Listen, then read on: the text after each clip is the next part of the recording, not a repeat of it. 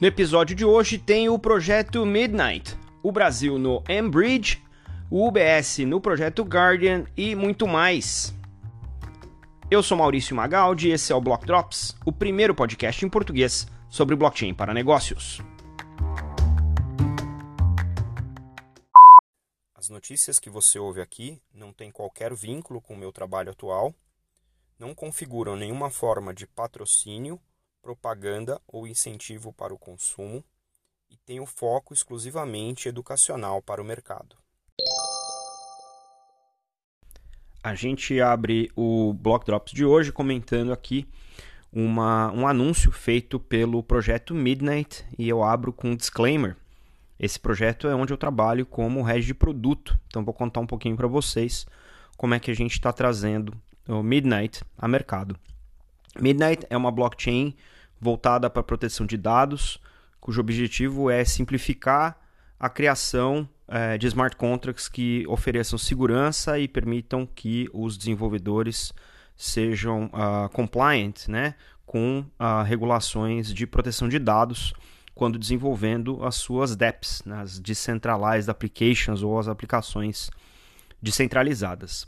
Midnight foi anunciado pela primeira vez é, durante um evento em 2022, em dezembro, um evento chamado Scott Fest, é, promovido pela Input Output, que é a empresa, uma das empresas fundadoras do, da rede Cardano, é, e é o resultado de um trabalho de quatro anos de análise e desenvolvimento de várias teorias e tecnologias aplicadas.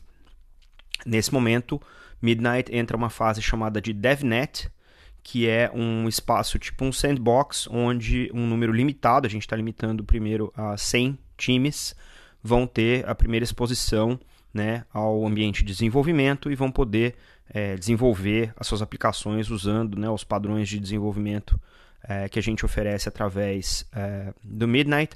É, é uma linguagem tipo TypeScript, então é bem familiar para quem está acostumado a desenvolver por exemplo, com JavaScript uh, e também funciona com plugin uh, do Visual Studio.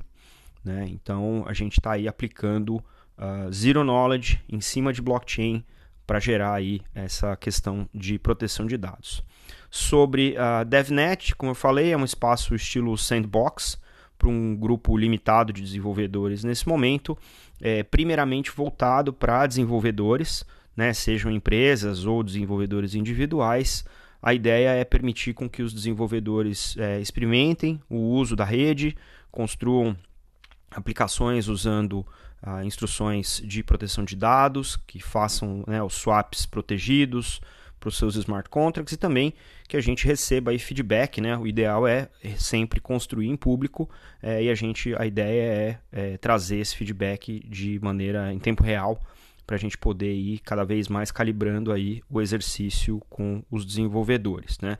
A gente está em fase de desenvolvimento, algumas funcionalidades estão sendo exploradas, a gente vai ter outros releases ao longo do tempo, mas a ideia é sempre colaborar com a comunidade, então vamos, vamos fazer isso de maneira bem junta, bem integrada. É, olhando para o futuro, né, assim, pensando nos casos de uso interessantes para uma, uma rede como essa, a gente está olhando para verificação de identidade, você conseguir fazer a certificação de que aquele indivíduo é um indivíduo correspondente sem necessariamente utilizar os dados daquele indivíduo. Né? Com o Zero Knowledge você consegue ter acesso à informação sem ter acesso ao dado, isso para gestão de identidade é, dentro de regulações como a GDPR ou LGPD são bastante úteis. Né? É, tem outros casos de uso, por exemplo, como acesso controlados a alguns ativos digitais tokenizados, né, como o, uso de NFTs. Tem a rastreabilidade de dados utilizados para AI e LLM. Então, esses são algumas funções que o LLM pode usar a informação sem necessariamente usar o dado. É, alguns uh, casos de uso, por exemplo, com é, score de crédito, né? É, onde você pode ter acesso às informações dos indivíduos sem necessariamente ter acesso aos dados dos indivíduos em relação a, ao tipo de informação creditícia que esse indivíduo tem, utilizando o Zero Knowledge, e também é, um formato de voto anônimo dentro de uma estrutura tipo uma DAO, né? Então isso também vai ser possível utilizando aí as linguagens dentro do uh, da Midnight. Então estamos bastante empolgados é, e esperamos é, que os, os, feedbacks sejam é, bastante e nos ajudem também a refinar o desenho para a gente poder ir avançando no nosso roadmap. Então, se você ainda não se inscreveu, o site está aí na descrição do episódio. De novo, o disclaimer é: eu sou o head de produto Midnight. Essa é a primeira vez que eu trago para vocês aqui um projeto com o qual eu estou diretamente conectado. Enquanto temos os olhos voltados aí para o Drex, né? O Brasil participou aí de uma primeira transação formal, oficial, comercial internacional utilizando uma CBDC. A nota é de uma transação feita entre o Banco da China Brasil SA e a Eldorado Brasil, que é uma produtora exportadora de celulose, numa transação de exportação para a China. Né? Essa é uma operação é, que faz parte de dois processos em andamento na China e também dentro do bloco de países conhecido como BRICS, que é um, um, um exercício de utilização de outras moedas que não o dólar para avançar nas transações internacionais através do uso de métodos digitais de pagamento entre né, os países. No caso uh, do Yuan Digital, a China vem desenvolvendo esse projeto e incentivando o uso dele para transações cross-border desde 2022, é, onde os primeiros testes né, de pagamentos internacionais utilizando o Yuan Digital é, chegaram aí a cerca de é, 22 milhões utilizando uma plataforma que está sendo desenvolvida junto com o BIS, que a gente sempre traz aqui, né, o que o Bank for International Settlements, que é o Banco Central dos Bancos Centrais, por assim dizer, é, utilizando a plataforma chamada Mbridge. Né? Então já, já teve transações aí utilizando uh, esse Mbridge é, com países como China, é, incluindo Hong Kong, Tailândia e também os Emirados Árabes, é, aí também nomes aí recentes né, é, dos BRICS. E é, junto, uh, junto ao governo brasileiro, o Yuan Digital já estava sendo avaliado né, para utilizar nesse sentido, e essa oportunidade de fazer essa transação internacional utilizando o yuan digital ao invés do dólar venha calhar dentro desse contexto. Né? É, esse ano, o Banco do Povo da China, que é o Banco Central Chinês, assinou um, um acordo com o BC brasileiro, nosso Bacen, para realizar é, projetos de viabilização de pagamento de comércio internacional entre os países utilizando o yuan digital. No caso dessa última transa, dessa primeira transação, esse produto fez a viagem física né, de Santos para Qingdao em agosto e as operações financeiras foram uh, operadas, foram executadas durante uh, setembro, convertendo de real direto para yuan digital para receber né, do outro lado. Então, essa é uma, é, uma, é, uma, é uma operação interessante, é um primeiro caso é, em que uh, na América como um todo foi utilizado o yuan digital nesse sentido. Isso repercutiu bastante na China, na mídia, etc. Né? E agora é, que a Eldorado Brasil fez essa operação, outras empresas também do setor já anunciaram que vão realizar operações utilizando o yuan digital, como a, empresas como a própria Petrobras e a Suzano e, e isso vem sendo uh, uma imposição né, comercial dos importadores chineses que agora querem usar esse, esse mecanismo. É, isso, é, de certa maneira, é uma validação para o modelo de CBDCs para pagamentos cross-border, né, que a gente aqui já citou várias vezes que é, é um caso de uso bastante emblemático para CBDCs, então isso aí já é, começa a avançar nessa linha né, de comprovar que esse é um dos casos de uso é, prioritários, né, ou mais óbvios, por assim dizer, com o uso de CBDC é, de atacado. E pensando nesse sentido, né, como os importadores estão impondo o uso de yuan digital para é, exportadores brasileiros, é bem possível que a gente, com outras relações comerciais internacionais que o Brasil tenha, possa eventualmente fazer o mesmo com o Drex, né? O Drex que é a plataforma de CBDC do Real Digital e que obviamente está desenhando é, esse esse DVP, como a gente chama, né? Que é o Delivery Versus Payment, como um caso doméstico ainda, num primeiro momento, mas nada impede disso é, avançar, né? especialmente com refinamento aí de legislações voltadas para câmbio. Né? Isso também significa que outras entidades, como SWIFT, por exemplo, é, vão ter que acordar um pouquinho né, para esse mundo novo.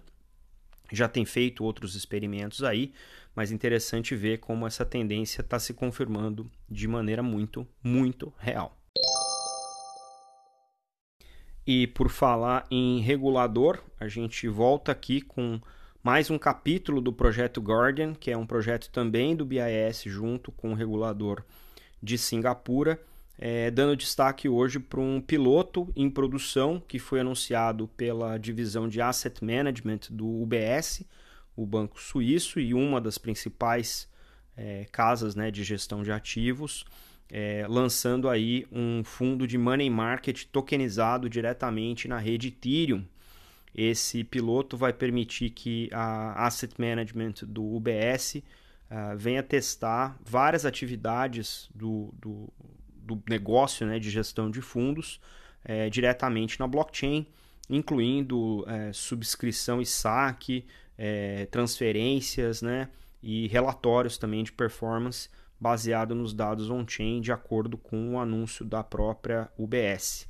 Eles estão usando uma solução feita pelo UBS chamada UBS Tokenize, que é uma solução uh, já construída e pilotada em outras redes, inclusive, né? E de acordo aí com o Thomas Kaeg, que é o head de uh, Asset Management no UBS para Singapura e Sudeste Asiático, ele diz o seguinte, e aqui eu abro aspas. Esse é um marco importante para entender a tokenização de fundos construído em cima da expertise do BS em tokenizar títulos e produtos estruturados. Através dessa iniciativa de exploração, a gente vai trabalhar com instituições tradicionais do mercado financeiro e também é, fintechs para nos ajudar a entender como melhorar a liquidez desse mercado e o acesso a esse mercado para os seus clientes. Fecha aspas. Como a gente já reportou aqui várias vezes, o BS não é novo nesse circuito, eles têm uma unidade de blockchain é, que se expande por vários países, né? inclusive utilizando, é, é, caso, fazendo caso de uso que são uh, títulos emitidos na blockchain, mas que têm liquidação e podem ser negociados off-chain né, e on-chain também, usando exchanges digitais e exchanges tradicionais. Também tem aí é, um, uma nota de crédito emitida no valor de 50 milhões, tokenizados também, e tem é, originação de notas estruturadas é, de yuan digital é, emitida para terceiros. Né? O projeto Guardian do, do MES, do, do MAS, o Monetary Authority of Singapore, continua avançando, né? Esse é mais um dos pilotos aí apoiados pelo, pelo projeto, né? Então o BS faz parte né, da, do, do primeiro grupo de bancos que está participando disso, né? E de acordo aí com a, o, o MES, esse fundo ele está estruturado como uma empresa de capital variável e é um, uma modalidade de entidade legal em Singapura, é, que permite vários tipos de investimento em fundos na jurisdição, ou seja, é um, um, piloto de tecnologia, mas também é um piloto de um novo arcabouço regulatório né, que permite essa versatilidade aí com os ativos. Né? Então, interessante ver como essa questão dos ativos digitais ela abre espaço para você utilizar a regulação em favor da inovação permitindo aí é, uma maior lateralidade para os inovadores conseguirem é, explorar todo o potencial é, das tecnologias. Também, de acordo com o BS, é, a partir do momento que esse piloto for considerado bem sucedido, eles vão avaliar novos pilotos para outros casos de uso junto com o projeto Guardian, né, trabalhando aí com mais parceiros, explorando outras estratégias de investimento e fazendo isso tudo de maneira tokenizada.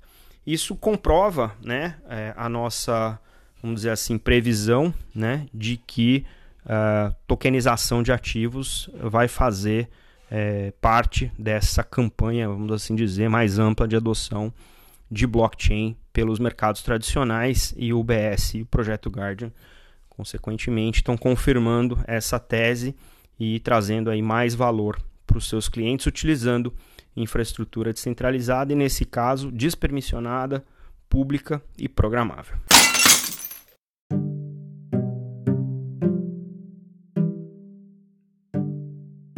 E numa semana cheia de notícias, tem muito mais. A Coinbase, uma das principais exchanges centralizadas de cripto, obteve licença final para operar em Singapura. A Honda, montadora, anunciou que está usando a FCF Pay para processar pagamentos em Bitcoin, Ethereum e outras criptos. A revista Nature publicou um artigo falando sobre DeSci, as ciências descentralizadas, em defesa do uso de DAOs para o financiamento das pesquisas científicas. O NFT na sala de aula em Planura, em Minas Gerais, conta com suporte do projeto Gota Social. Vale a pena ver esse vídeo bacana do João Razin. O Gustavo Cunha, colega do Fintrender, no canal de notícias cripto, lançou um novo livro, A Tokenização do Dinheiro, como blockchain, CBDC, stablecoins e DREX mudaram o futuro.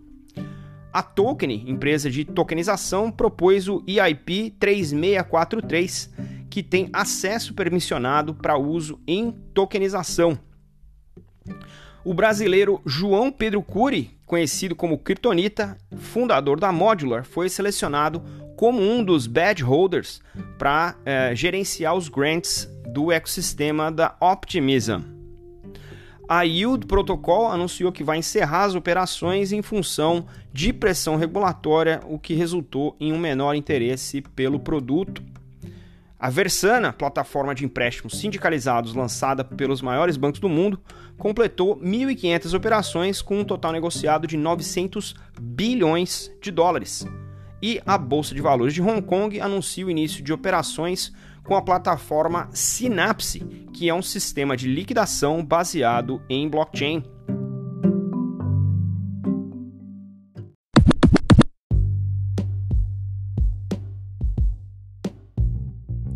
Você pode ouvir o Block Drops Podcast através do Anchor FM, Spotify, Google Podcasts, Apple Podcasts, Febraban Tech e Colab. Entre em contato conosco através do Instagram, Block Drops Podcast, do Twitter em Block Drops Pod e pelo e-mail blockdropspodcast@gmail.com.